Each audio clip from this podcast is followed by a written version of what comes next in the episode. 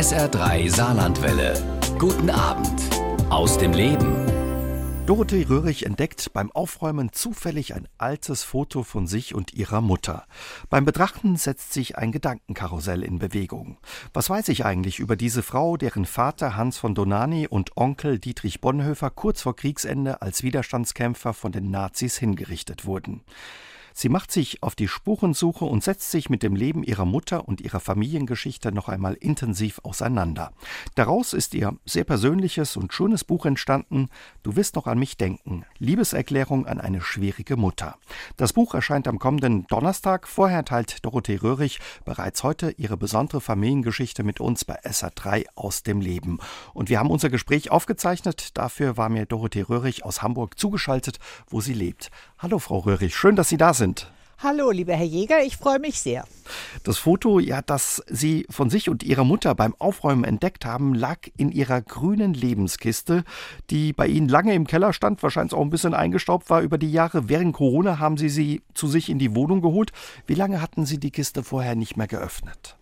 Oh, ich glaube bestimmt, also ja, 10 Jahre, 15 Jahre, keine Ahnung. Mit meinem Umzug nach Hamburg, der jetzt vor zehn Jahren passiert ist, habe ich die einfach abgestellt im Keller, weil wir gar nicht so viel Platz hatten. Mhm.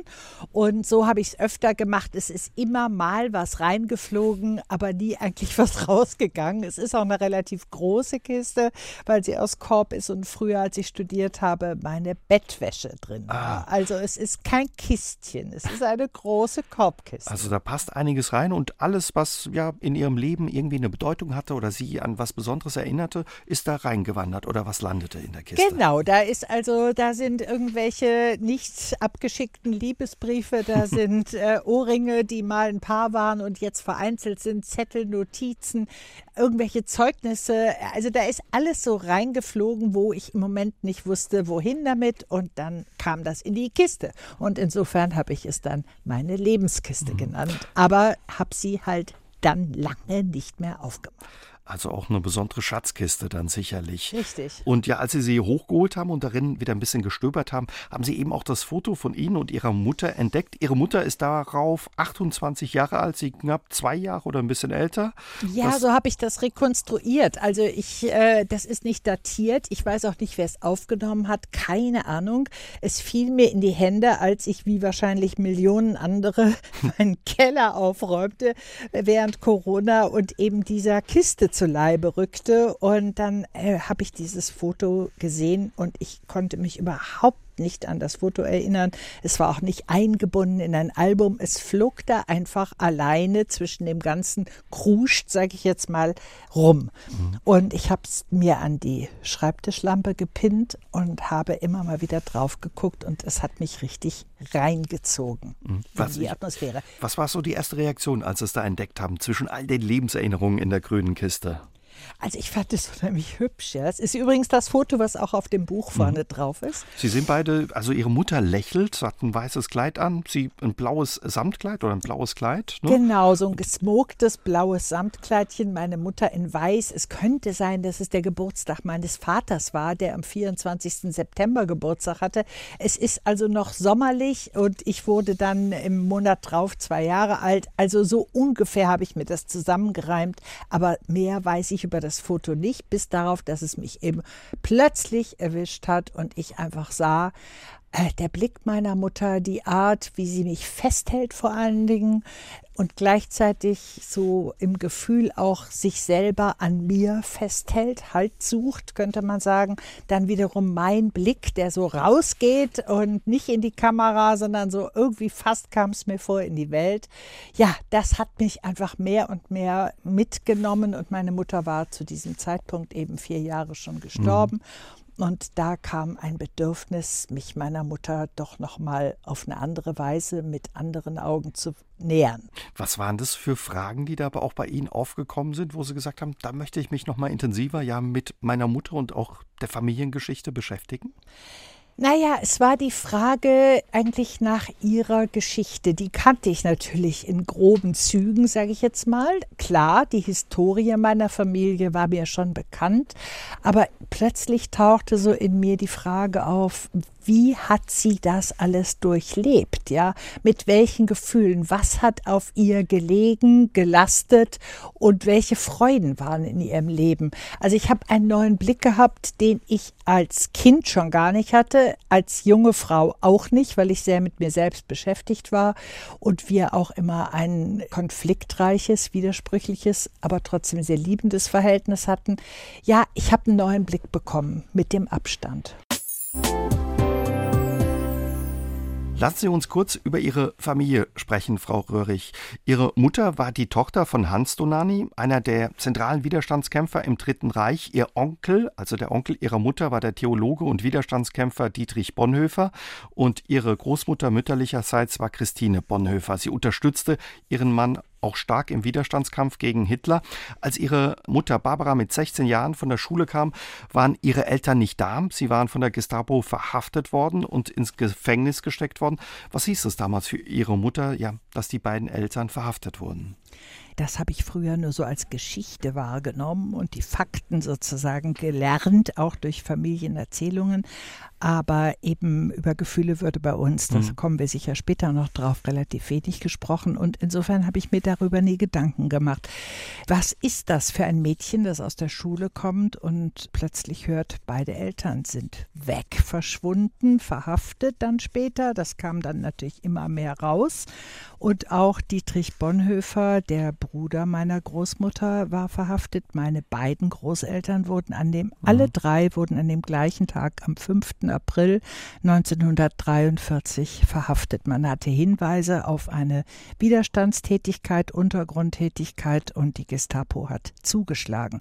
Meine Mutter blieb dadurch eben alleine mit ihren beiden jüngeren Brüdern, war zwischendurch mal bei ihren Großeltern, aber dann wollten die auch wieder in ihrem Haus in Sakro in der Nähe von Berlin alleine sein. Also meine Mutter übernahm da sicherlich eine Verantwortung und einen inneren Schmerz gleichzeitig, der sie wahrscheinlich an den Rand der Überforderung gebracht hat. Vor allen Dingen ja als 16-Jährige. Genau. Sie haben die Brüder Ihrer Mutter angesprochen, Klaus von Donani, den viele vielleicht noch kennen als ehemaligen ersten Bürgermeister von Hamburg und ja den anderen Bruder ihrer Mutter, Christoph, der Dirigent ist.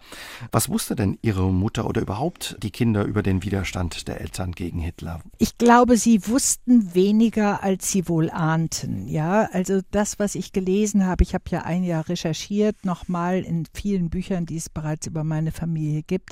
Ich denke, es war wohl eher so, dass man die Kinder ferngehalten hat, dass man zum Beispiel spazieren ging und die Kinder schon mal vorausschickte, dass man sich besprach mit den Erwachsenen im äh, Arbeitszimmer meines Großvaters, aber die Kinder da nicht rein durften. Solche Sachen natürlich. Ganz verständlich in der damaligen Situation. Aber Kinder haben ja größere Ahnungen, als mhm. man damals dachte. Das weiß man heute. Kinder spüren alles, kann man sagen. Dass es so konkret war, naja, das kam dann natürlich später. Meine Mutter hat ein einziges Interview gegeben, in dem sie eben auch sagt, sie hat darunter gelitten, dass sie sich Freundinnen nicht mitteilen konnte, dass sie sehr, sehr allein war mit diesen Gedanken und eben sich auch bedroht fühlte. Das auch, ja die mhm. Gefahr, die da über der Familie eben schwebte durch den Widerstand. Genau, und die sich konkretisierte, als dann klar war, dass mein Großvater im Gefängnis ist und meine Großmutter auch. Meine Großmutter kam nach vier Wochen wieder frei, mein Großvater kam nie mehr frei. Und meine Mutter hat dann eben doch auch Kassiber, nennt man das so, also versteckte Nachrichten, verschlüsselte Nachrichten in sein Gefängnis geschmuggelt und sie hat auch davon gesprochen, dass das jedes Mal für sie sich sehr bedrohlich anfühlte und dass sie immer Angst hatte, entdeckt zu werden. Und heute frage ich mich natürlich, ja mein Gott, was hat das mit ihr gemacht? Ja, dieses Gefühl, ich tue da was, wo ich entdeckt werden kann. Und sie hat sicherlich dadurch auch ein lebenslanges Trauma gehabt, aber auch ein Misstrauen der Welt gegenüber. Hat sie mit Ihnen später darüber gesprochen, auch was es mit ihr gemacht hat? Das ist genau der Punkt, sehr, sehr wenig. Mhm. Also sie hat äh, eine Unnahbarkeit an den Tag gelegt, der für mich sehr schwer war. Sie hat da immer gesagt, also es war ihr geflügeltes Wort fast, ihr habt ja keine Ahnung. Damit war man als Kind natürlich sehr schnell mundtot, weil man hatte ja keine Ahnung, wie sollte man die auch haben. Ich glaube, sie hat sich geschützt. Sie hat einfach nicht sprechen können, nicht sprechen wollen. Ich habe das als Kind gespürt auch als junge Frau und habe auch nicht nachgefragt, muss ich mhm. sagen. Also ich wollte auch in mein eigenes Leben und es ist eh schwer genug für einen jungen Menschen in dieser Familie, die aus so wunderbaren und mutigen Menschen besteht, das eigene, die eigene Persönlichkeit zu entwickeln. Deswegen habe ich auch nicht so viel nachgefragt. Sie haben jetzt für die Recherche zu Ihrem Buch viele alte Briefe gelesen, die Ihr Großvater aus dem Gefängnis geschrieben hat. Wie war das für Sie, diese Briefe zu lesen? Also einige Briefe sind ja bereits veröffentlicht und hm. ich kannte sie, ich hatte sie, also es gibt ein sehr dickes Buch über die Ehe meiner Großeltern, da sind viele Briefe von einer Historikerin schon veröffentlicht und die sind auch im Bundesarchiv nachzulesen. Das äh, wusste ich schon, trotzdem war es nochmal, sie aufzugreifen und mit der Geschichte meiner Mutter zu verbinden, war nochmal was sehr Besonderes. Was mich sehr berührt hat, waren auch Briefe meiner Großmutter, die an ihre ältere Schwester Schwester Ursula Schleicher, die ich eben im Nachlass meiner Mutter fand und die mir zeigten, wie schwer auch gerade die Nachkriegszeit für meine Großmutter war, aber auch für meine Mutter. Der Vater ihrer Mutter und auch ihr Onkel wurden beide dann 1945 von den Nazis hingerichtet und ermordet. Damals war ihre Mutter 18 Jahre alt. Was hat das für ja ihre Mutter und auch ihre Familie bedeutet? Naja, ich vermute einen, also natürlich einen unendlichen Verlust, einen Schock, ein Trauma für meine Großmutter, aber auch für die drei Kinder. Und dazu kam der Krieg, ja, der natürlich auch für viele, viele, viele äh, Millionen Schicksal war. Und sie waren einfach heimatlos und vaterlos und mussten sich eine neue Existenz aufbauen. Ich glaube, was ganz besonders schwer gewogen hat, ist sicherlich diese doppelte Niederlage. Und jetzt komme ich wieder auf die Zeit nach dem Krieg, weil eben man auf der richtigen Seite stand. Es war der Gang, eine selbstverständliche Gang eines anständigen Menschen, so hat mein Großvater formuliert. Und er ist ums Leben gekommen, wie Millionen andere und Juden auch. Er war kein Jude, aber er ist halt auch hingerichtet worden und zwar sehr brutal. Und auf der anderen Seite, man stand auf der richtigen Seite und gleichzeitig nach dem Krieg waren so viele Nazis noch in Amt und Würden und man bekam keine Anerkennung. Mhm. Das finde ich ganz schlimm. Das ist mir eigentlich so ganz besonders klar geworden. Dieses Leben ohne Anerkennung. Mein Großvater ist vom Landesverrat freigesprochen worden im Jahre 1900. 98. Kaum ja. zu glauben, ja. Erst da wurde er, da war ein Akt, ein Festakt und da wurde er davon freigesprochen. Das muss man sich vorstellen. Und damit hat die Familie gelebt. Was bedeutete das auch ja für die Kinder, für ihre Familie, ihre Mutter und auch die Großmutter? Naja, wir haben darüber natürlich nie gesprochen, weil Gefühle hat man eigentlich ausgesperrt und äh, meine Mutter hat immer versucht, uns, also mein Bruder und mich und meinen Cousin, mit dem ich aufgewachsen bin, eigentlich positiv für Deutschland einzunehmen. Ja, sie hat immer gesagt, das können ja gar nicht alle gewusst haben. Und mein Großvater war in Berlin an einer so exzeptionellen Stelle, wo er eben viel mitbekam. Also das kann man nicht allen vorwerfen. Aber ich glaube, das war fast wie so eine Art Beruhigungspille, weil die Tatsachen war halt so, dass sag ich mal, die Richter und damit auch Henker meines Großvaters, die haben bis in die 70er Jahre von einer formidablen Pension leben können. Wie wirkten sich ja die Erlebnisse und auch die Hinrichtung des Vaters im Dritten Reich auf das weitere Leben ihrer Mutter Barbara aus und wie hat der Einsatz ihres Großvaters im Widerstand gegen Hitler ihre Mutter auch für ihr Leben geprägt?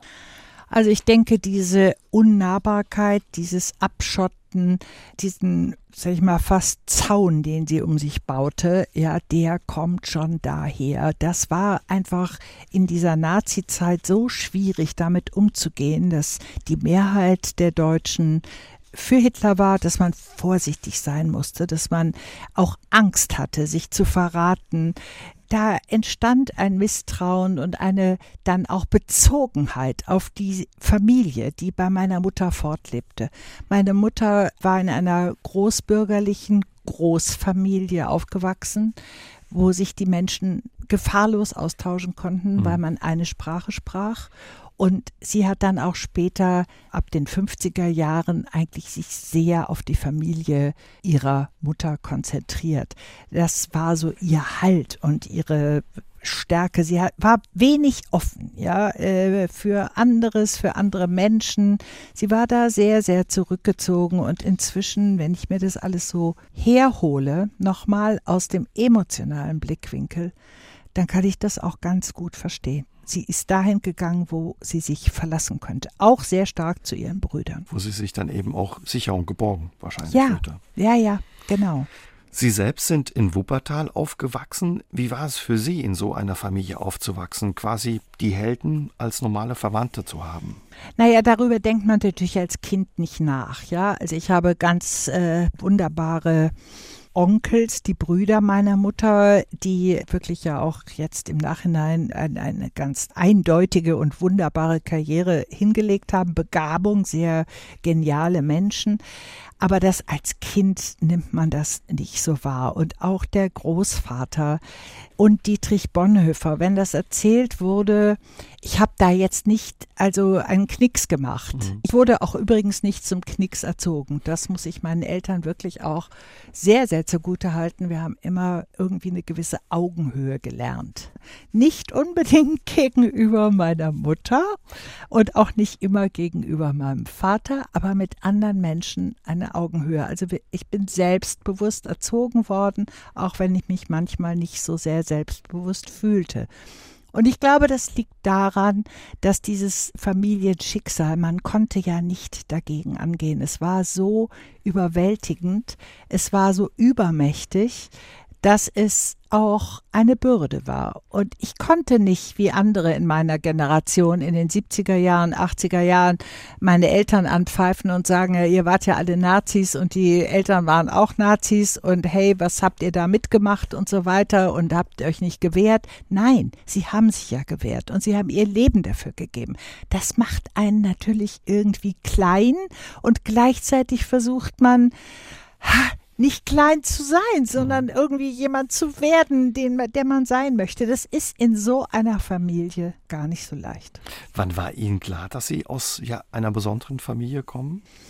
Ach, das kann ich nicht sagen. Das saugt man, glaube ich, so im wahrsten Sinne ein bisschen mit der Muttermilch auf. Ja, also das so, es gab nicht so einen Moment, wo ich mir sagte, wow, ja, was habe ich da für eine Familie? Das war, das lief so mit und das äh, war einfach ganz normal, sag ich mal. Meine, die Helden in meiner Familie sind ja meine normalen Verwandten und da sieht man als Kind oder auch als Jugendlicher jetzt nicht äh, die ganze große Historie dahinter, ja. Ihre Großmutter konnte sich angeblich nie von der Trauer über den Tod ihres Mannes und der beiden Brüder auch befreien. Ihre Mutter hat sich dann später sehr um sie gekümmert. Ihre Großmutter war oft äh, bei ihnen. Mit welchen ja, Gefühlen kümmerte sich Ihre Mutter auch um ihre Großmutter? Also meine Mutter fühlte sich auch sehr verantwortlich für sie. sie meine Großmutter habe ich noch erlebt bei uns zu Hause in Wuppertal damals bis ich zwölfeinhalb war. Dann ist sie gestorben in Kassel. Meine Mutter fühlte sich sehr verantwortlich und ich kann auch das heute nachvollziehen, weil meine Großmutter eben doch einen unglaublichen Verlust erlitten hat. Die Ehe meiner Großeltern war eine sehr, sehr enge Verbindung. Meine Großmutter war ganz eingebunden in die Aktivitäten des 20. Juli des Widerstands. Das waren nicht alle Frauen der Widerstandskämpfer. Sie wusste über alles Bescheid und sie hat ihren Mann, glaube ich, unendlich geliebt. Das geht aus so vielen besonderen Briefen hervor.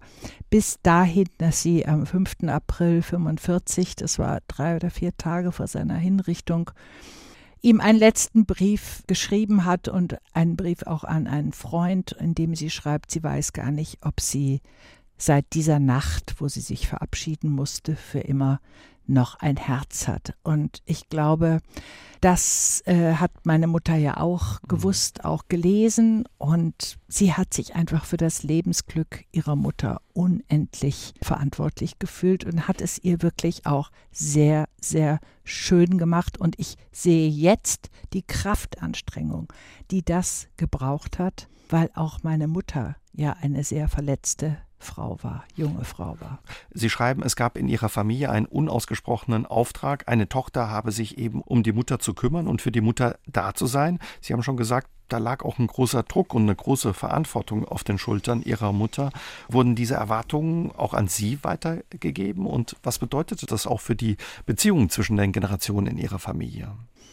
Ja, also kurz äh, erzählt hat mein Großvater aus der Haft 1943 einen Brief geschrieben an seine Kinder, dass er hofft, dass seine Frau bald freikommt und dass sie bitte sich dann um die Mutter kümmern und auch seinen Platz ersetzen. Das ging natürlich in erster Linie an meine Mutter, weil die Frauen waren immer da, die Familie zu stützen und abzusichern. Meine Mutter hat das sicherlich dann für ihre Mutter auch nach dem Krieg sehr weitergeführt, aber sie hat es nicht nur weitergeführt, sie hat es natürlich auch von mir erwartet, wie das immer so ist. Und ich habe das sehr gespürt, dass äh, vor allen Dingen nach dem Tod dann wiederum meines Vaters, meine Mutter ist mit 57 Jahren allein geblieben, weil mein Vater sehr plötzlich starb, da habe ich mich einfach unendlich verantwortlich für mhm. sie gefühlt. Ich habe sie 365 Tage im Jahr angerufen, obwohl sie dann später ganz in meiner Nähe wohnte. Ihr Vater ist damals überraschend auf einer Dienstreise gestorben in New York. Er hatte einen Herzinfarkt bekommen, ja. kurz vor dem Abflug. Also auch unerwartet, ein großer Schock für mhm. die ganze Familie. Sie sagen ja, Sie haben dann sich eben auch so um ihre Mutter gekümmert, auch wenn ich das richtig verstehe, nicht richtig ausgesprochen war, sondern eben auch so ein unausgesprochener Auftrag. Was hat Ihnen das abverlangt, auch dann so für Ihre Mutter da zu sein? Naja, ich wollte ähnlich wie, glaube ich, meine Mutter, auch meine Großmutter, ich wollte so ihr Glück irgendwie ihr wieder schenken. Ja, ich habe natürlich auch gewusst, also der Tod meines Vaters hat sie sehr allein gelassen, dieser plötzliche Tod, dann auch vorher der Tod ihres, ihres Vaters. Und man darf auch nicht vergessen in dem ganzen Zusammenhang, dass sie auch viele Fehlgeburten hatte, dass sie unter schrecklichen Umständen Kinder verloren hat auch das alles, also so im Bewusstsein einer jungen Frau, die selber Mutter ist, war das natürlich alles vorhanden. Und ich habe sehr stark äh, mich um sie gekümmert, musste aber gleichzeitig und wollte auch meinen Beruf leben. Ich war selber Mutter einer wunderbaren Tochter. Also es ist schon viel, was man dann so mhm möchte und es gelingt manchmal besser, manchmal schlechter, manchmal ist man ungeduldig und hart, das kenne ich von mir. Ich habe meiner Mutter die Härte zurückgegeben, die sie mir gegenüber oft hatte. Wir haben uns trotzdem sehr geliebt, aber es war halt deswegen ja auch Liebeserklärung an eine schwierige Mutter. Es war eine sehr, sage ich mal, widersprüchliche und wechselhafte Beziehung. Der Untertitel ihres Buches heißt Liebeserklärung an eine schwierige Mutter. Was machte die Tochter-Mutter-Beziehung zwischen ihnen beiden so schwierig? Meine spontane Antwort ist die Unnahbarkeit meiner Mutter. Die zweite Antwort ist aber auch, dass ich nicht genug gefragt habe. Elke Heidenreich hat ja lieberweise meinem Buch einen Quote gegeben und sie hat gesagt, es ist ein Buch über verpasste Nähe und genau so ist es. Das war das Schwierige. Wir haben uns nicht in wirklichem Vertrauen und im Zuhören, in dem Wahrnehmen von Gefühlen nicht wirklich ausgetauscht und es ging immer um Fakten. Meine Mutter hat auch mein Leben mitgelebt. Meine Mutter war enorm humorvoll, sie konnte sich kaputt lachen über sich selber, das habe ich geliebt. Sie hat die schönsten Weihnachten gemacht nach dem Krieg, die man sich vorstellen kann als Kind und auch weiter hinaus. Also sie hat diese heile Welt wiederherstellen wollen, die sie verloren hatte. Aber wirklich nahe gekommen sind wir uns ganz selten, um nicht zu sagen, eigentlich nie. Und das ist etwas, was mich sehr bewegt hat und ich bin ihr im Schreiben, in diesen letzten zwei Jahren Schreiben, ja, doch sehr nahe gekommen und habe so das Gefühl, ich habe die Lücke zwischen uns geschlossen die zwischen uns einfach klaffte. Ich glaube, dass es eine äh, Erfahrung ist mit meiner Mutter, die keine singuläre ist, die es oft zwischen Müttern und Töchtern gibt. Man will die Mutter nicht hinterfragen. Sie lässt sich auch nicht hinterfragen. Es entsteht so eine komische Konkurrenz. Ich habe gearbeitet, meine Mutter hat nie gearbeitet, ich war viel unterwegs, auch alleine. Ich habe ein anderes Leben geführt, das hat Kraft auch mhm. für mich gekostet. Aber es hat meine Mutter nicht immer erfreut, weil ich nicht immer da war und vielleicht auch nicht die Erwartungen erfüllt haben, die sie an sie hatte, dass sie eben gesagt haben, ich habe ein eigenes Leben, ich arbeite, ich mache das mit meiner Familie, mit meiner Tochter anders vielleicht, als du das mit mir gemacht hast? Ganz sicher. Also das waren also sicherlich Erwartungen, die sie so also nicht hatte und auch Situationen, die sie so nicht wollte. Und trotzdem war sie stolz auf mich. Es war immer so beides. Es war so was Unterschwelliges ja, das Unterschwellige, glaube ich, überhaupt, das ist das, was zwischen Frauen, zwischen Müttern und Töchtern häufig wabert und wo man sich auch als Kind häufig allein mhm. fühlt, aber als Mutter wahrscheinlich auch. Sie haben gesagt, das Unausgesprochene stand häufig zwischen Ihnen. Haben Sie trotzdem ab und zu versucht zu fragen oder haben Sie es dann einfach gelassen auch? Also ich habe äh, schon agiert. Ich habe zum Beispiel als Pubertierende, so mit 15, habe ich ihr vorgeworfen, dein Vater hat euch ja allein gelassen und der hat den Widerstand gegen Hitler über dich gestellt. Er wusste doch, dass er da also mit dem Tod rechnen musste. Das war knallhart. Ich weiß auch nicht, warum ich das gesagt habe. Ich wusste, ich breche ein Tabu in der Familie. Aber meine Mutter hat darauf fast nicht reagieren können. Wahrscheinlich wollte ich Nähe herstellen mit solchen Affronts.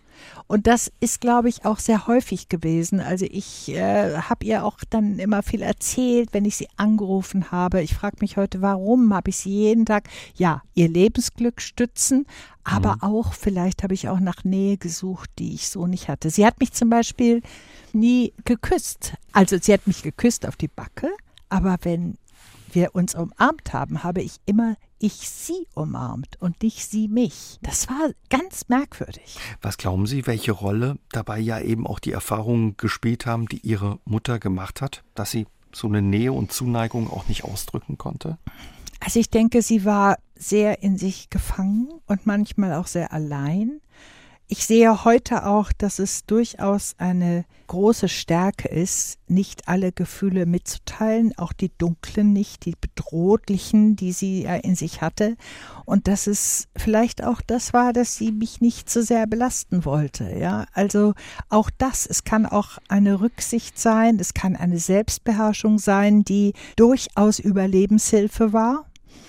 Aber es bleibt unterm Strich so, dass sie keine zärtliche, so Sonntagnachmittag Kuchen essen mit Freunden, Familie und so. Solche Mutter war sie nicht.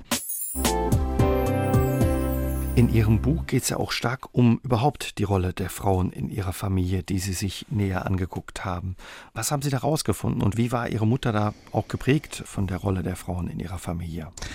Ja, die Rolle, also das ist schon, das sind schon robuste Persönlichkeiten. Auch meine Mutter war eine sehr starke Persönlichkeit mit einer sehr zerbrechlichen Seite. Und das konnte ich nachvollziehen. Also zum Opfer taugen wir Frauen in der Familie nicht. Ja, das war eine Erkenntnis, die ich hatte. Meine Urgroßmutter war auch eine sehr klare Frau mit unglaublichen, mit einer unglaublichen Haltung. Sie hat zwei Söhne, zwei Schwiegersöhne verloren innerhalb von zwei Wochen und hat nach dem Krieg 1948 ihre goldene Hochzeit gefeiert und hat die verschiedenen Kinder, die noch überlebt hatten, eingeladen und hat mit meinem Urgroßvater einen Walzer getanzt. Das ist irrsinnig stark. Und als er kurz darauf starb, hat sie gesagt, so wird es zumindest erzählt von der jüngsten Tochter, hat sie gesagt, ich habe mir immer gewünscht, dass er den Schmerz der Trennung nicht ertragen muss. Also muss ich doch zufrieden sein oder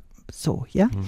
Das ist natürlich unfassbar gut und äh, wirklich sehr bewundernswert. Und meine Großmutter, mein Gott, was hat sie alles erlebt und sie hat studiert. Sie hat als einzige der Schwestern Abitur gemacht. Ja, sie hat Biologie studiert, schreibt dann ganz aufmüpfig aus Tübingen, wo sie studiert hat, an ihre Eltern in Berlin. Es ist nicht meine Aufgabe, dem Dietrich den Haushalt zu führen, Dietrich Bonhoeffer, mit dem sie damals in Tübingen zusammen war, zusammen ihrem Bruder, ja, zusammenlebte. Also sie wollte nicht für den verantwortlich sein als Frau. Das war damals sehr ungewöhnlich überhaupt, dass eine Frau nach Tübingen geht, so weit weg und studiert. Sie hat das dann, als sie meinen Großvater heiratete, alles wieder gelassen, ja, und ist auch nie wieder dahin zurückgekommen. Aber es waren doch also starke Frauen und es setzt sich fort in meiner Mutter, die eben auch diese starke Persönlichkeit hatte, auch wenn sie jetzt nicht gearbeitet hat, aber das spielt ja jetzt auch keine Rolle. Ich selber bin auch sicherlich, also zum Opfer neige ich auch nicht. Ich habe mein Leben auch an den Hörnern gepackt. Es war auch nicht immer leicht. Und meine Tochter ist auch eine sehr eigenständige und eigenwillige und wunderbare Persönlichkeit. Meine Enkeltochter übrigens auch. Also ich könnte Ihnen eine lange Geschichte erzählen von Frauen, die in der Familie durchaus eine sehr sozusagen starke Rolle spielen. Ich finde es überhaupt wichtig, dass die Lebensleistung von Frauen gewürdigt wird, auch wenn sie nicht im Licht der Öffentlichkeit sind, gerade dann, mhm. wenn sie Familien absichern, was das für eine Kraft bedeutet, Familien ein Nest zu bauen, unterschiedliche Strömungen, Kämpfe, Widersprüche, alles Mögliche auszuhalten und immer wieder wie ein Fels in der Brandung dazustehen. Das haben so viele Frauen über so lange Zeiträume durchgehalten und niemand hat, ist damit sozusagen stolz an die Öffentlichkeit gegangen. Die Frauen müssten gewürdigt werden. Es ist eine wirkliche Lebensleistung und das liegt mir sehr, sehr am Herzen, das zu sagen.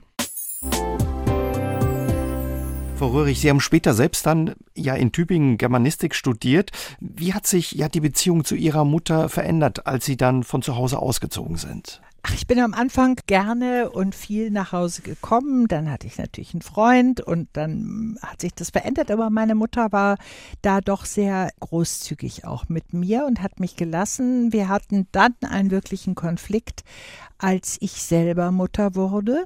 Da hat sich die Angst meiner Mutter, die eben, wie ich schon erwähnte, diese Fehlgeburten auch hatte und da sehr beansprucht war, diese Angst hat sich auf mich gelegt, aber eins zu eins. Und hm. sie stand immer vor, äh, mal, ich war hochschwanger und drei Wochen vor der Geburt und sie wollte nicht von meiner Seite weichen. Das wollte ich aber nicht. Ich war mir sicher, ich bringe ein gesundes Kind gesund zur Welt.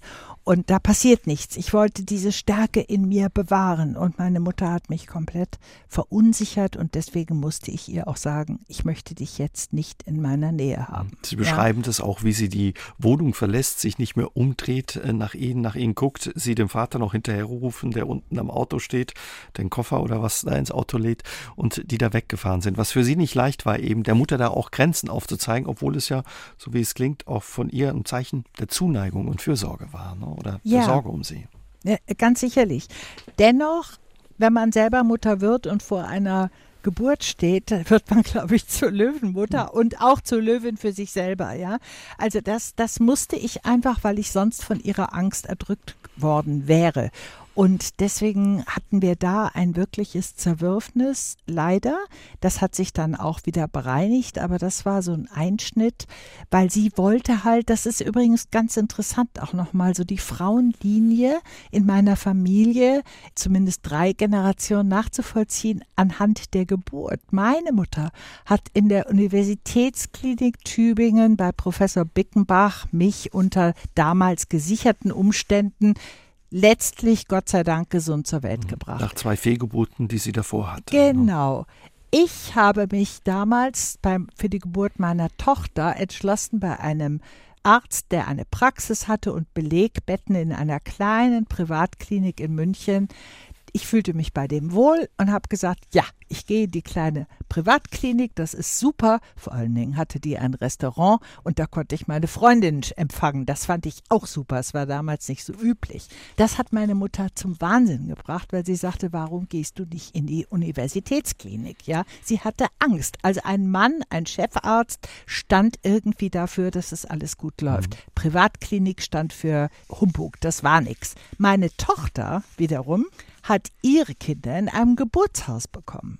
Ich habe das auch nicht ganz toll gefunden. Ich war auch nervös, gebe ich zu, Geburtshaus. Sie sagte mir dann, ja, das ist ja auf dem Gelände von der Klinik, aber trotzdem, es war eben ein Geburtshaus.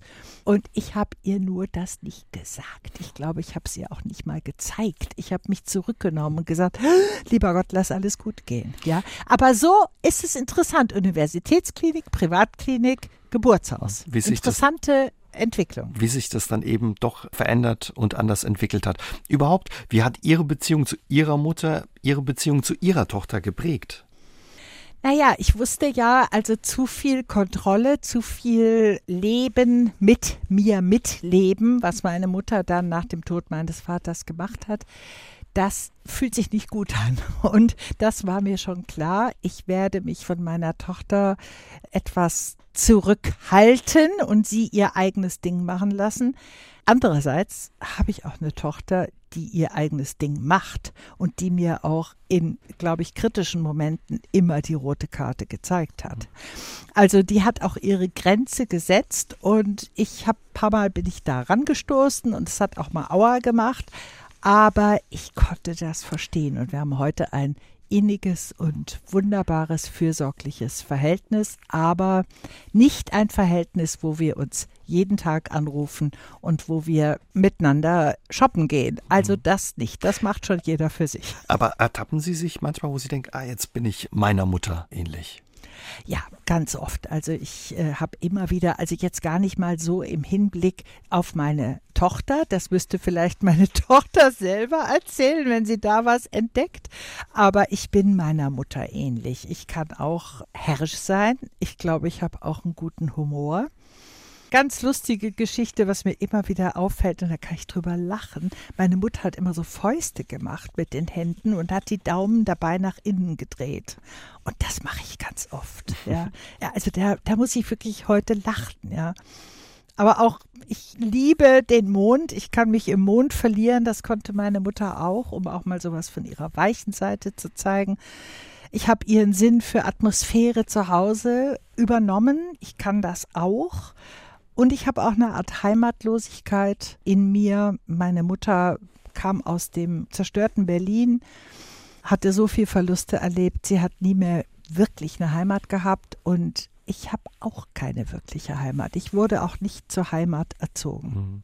Aber bei all der schwierigen Beziehung zu ihrer Mutter höre ich raus, es gibt eben auch viele glückliche Momente, die sie mit ihr verbinden und die sie in Erinnerung haben, wenn sie an sie denken.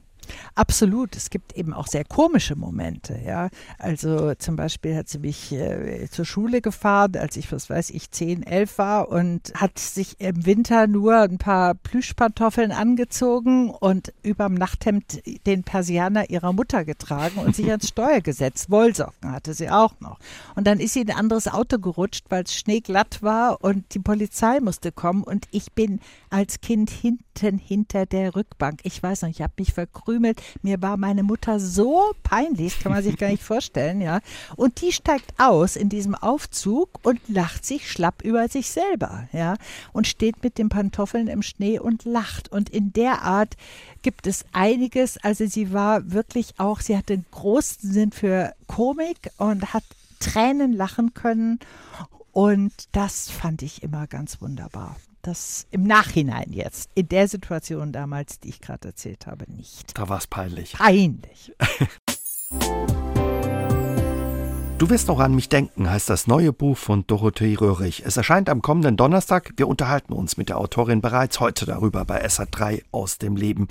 Was bedeuteten denn die Erfahrungen und alles, was, was Ihre Großeltern und auch Ihre Mutter erlebt hat für ja, Sie als Familie und das Familienleben? Naja, konkret kann ich Ihnen das gar nicht beantworten. Was ich sagen kann, ist, dass diese unsichtbare Schwere immer in der Luft lag. Ich kann Ihnen Beispiele nennen. Also zum Beispiel meine Großmutter, wie ich schon erwähnt mhm. hatte, hat ja viel bei uns gelebt und ihr Gastzimmer, sogenanntes Gastzimmer, war neben meinem Kinderzimmer. Und irgendwann hat es am Fenster gerüttelt und ich weiß noch, ich bin hochgefahren in meinem Bett und habe gedacht, jetzt springt Großmama aus dem Fenster. Jetzt frage ich mich heute natürlich, wie bin ich darauf gekommen als Kind? Also das heißt, ich muss da ja irgendwie etwas Dramatisches gespürt haben, was in meiner Großmutter wohnte. Sie hat es dann nicht, sie hat das Fenster zugeklappt und es war auch nur wahrscheinlich für die frische Luft, aber solche Ängste hatte ich. Ich habe viel später noch ein Kindermädchen von uns hier in der Nähe von Hamburg ausfindig gemacht die leider das Buch nicht mehr erleben konnte, weil sie im Sommer gestorben ist. Und ich habe sie gefragt, Edda, wie hast du denn die Familie empfunden, als du damals zu uns kamst? Ich war damals so sechs, als sie kam. Mhm. Und sie sagte, na ja, weißt du, Traurigkeit verschließt ja die Menschen, weil jeder nur mit sich selbst beschäftigt ist. Und ich hatte das Gefühl, ich habe ein bisschen Fröhlichkeit hineingebracht. Und das hat mich unglaublich berührt. Traurigkeit verschließt die Menschen. Genau das ist es. Sie sind mit sich und ihrer Trauer und ihrer, ihrem Überleben beschäftigt. Aber sie können sich schwer einlassen. Und das hat immer mitgeschwungen. Wie war das für Sie als ja als Kind und dann später auch als Teenagerin? Ja, man fühlt sich allein, aber man lernt auch allein zu leben und sich auf sich selber zu verlassen. Ja, das ist eine Stärke, die ich sicherlich auch mitbekommen habe, dass ich mich, wenn es eng wird, auf mich verlassen kann. Und weil letztlich dieses Alleinsein ist geübt, sage ich jetzt mal, ja. Aber man sehnt sich dennoch nach einem warmen Miteinander, was es nicht immer gab. Nicht immer. Wie hat sich Ihr Blick und auch das Verhältnis zu Ihrer Mutter durch das Buch verändert? Der Abstand war, glaube ich, entscheidend. Also ich habe vier Jahre, sagte ich schon, nach ihrem Tod angefangen, mich damit zu beschäftigen. Die Distanz beim Schreiben war ganz, ganz wichtig, um Neues zu entdecken.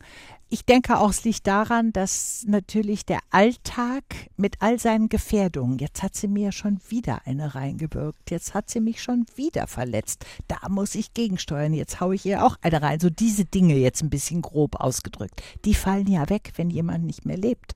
Also entsteht Raum und es entsteht Raum für neue Gefühle, für andere Gefühle und für einen anderen Blick. Also ich gucke jetzt nicht mehr mit den Augen, sage ich mal, des verletzten Kindes, sondern ich äh, sehe sie von Frau zu Frau. Und um Ihnen ein Beispiel zu geben, ist es zum Beispiel so, dass ich mir heute überlege, meine Mutter hatte zwei verschiedenfarbige Augen, ein blaues und ein braunes. Ich habe das als Kind als völlig selbstverständlich hingenommen und auch wenn Freundinnen mich später darauf ansprachen, habe ich gesagt, ja, das ist halt so. Aber was hat meine Mutter da wohl empfunden? Hat sie das als Makel empfunden? Hat sie sich versteckt? Oder hat sie das vielleicht als Auszeichnung empfunden? Hat mein Großvater oder auch mein Vater vielleicht zu ihr gesagt, du bist was ganz Besonderes, das wünsche ich mir für sie. Wie war das für sie? Und plötzlich sehe ich meine Mutter mit einem blauen und einem braunen Auge und frage mich als Frau, wie würde ich mich schminken? Wie käme ich damit klar? Ja, also ein ganz neuer Blick. Ein ganz anderer Blick auf sie. Erklärt es auch, dass Sie zum Beispiel sagen, dass Sie sich heute nach dem Tod Ihrer Mutter ihr näher fühlen als früher? Näher und gleichzeitig freier. Das ist das Schöne daran. Also näher, weil ich mich verbundener fühle. Ich brauche die Verbindung, die Bindung nicht mehr so in Frage stellen. Ich bin verbunden, wie auch mit meiner ganzen Familie, aber gleichzeitig in Freiheit verbunden. Und das finde ich ist das Schönste, was man erreichen kann. Und deswegen bin mhm. ich so glücklich, dass ich dieses Buch geschrieben habe und dass ich mir tatsächlich drei Jahre zusätzlich mit meiner Mutter geschenkt habe. Und ihr auch. Und ich glaube, sie zwinkert mir zu. Sie schreiben das ja auch so schön am Ende Ihres Buches. Mit dem Buch haben Sie ihr ein Geschenk gemacht, aber eben auch sich selbst. Und der Titel Ihres Buches heißt ja, du wirst noch an mich denken. Wie und wo denken Sie noch an Ihre Mutter? Ich denke, wenn ich hohe Schuhe anziehe, was ich zugegebenermaßen immer seltener mache, dann weiß ich aber, äh, das hätte sie jetzt überhaupt nicht gut gefunden, weil die Füße werden ruiniert. Und ich denke an sie, wenn ich in der Sonne liege, was ich immer noch wahnsinnig gerne tue. Und dann kommt mir in den Kopf, dass sie gesagt hat, Mensch, leg dich nicht so in die Sonne, grill dich nicht so in der Sonne, das schadet der Haut. Also es sind lauter so Sachen, aber ich denke auch an sie, wenn ich in unserem Ferienhaus eine Kiste sehe, die meiner Großmutter gehörte und wo auch ihr Name draufsteht und einen Silberlöffel sehe, den ich in meiner Küchenschublade habe. Auf dem steht Hans auf diesem Löffel und meine Mutter ist auch mit einem Sessel und mit Lampen und mit allen möglichen Dingen präsent und ich habe sie einfach ganz tief im Herzen. Das ist schön. In dieser Woche am Donnerstag erscheint Ihr Buch, eben Ihre Liebeserklärung an eine schwierige Mutter. Wie aufgeregt sind Sie so kurz davor? Sehr wahnsinnig aufgeregt. Also es geht jetzt so richtig los. So kurz davor ist die Aufregung groß und ich habe ja jetzt auch schöne Veranstaltungen in Hamburg, in Köln, in München. Es geht also richtig doll los und ich bin wahnsinnig aufgeregt, aber in einer freudigen Aufregung und bin froh, dass ich diese Aufregung auch wirklich spüren kann, weil es ist auch was Einmaliges. Das ist es auf alle Fälle. Dafür wünschen wir Ihnen dann alles Gute und vor allen Dingen viel Freude und vielen Dank, ja, dass Sie Ihre Geschichte und Ihre Beziehung zu Ihrer Mutter heute schon mit uns geteilt haben. Vielen Dank. Ich bedanke mich bei Ihnen sehr herzlich. Vielen Dank. Aus dem Leben.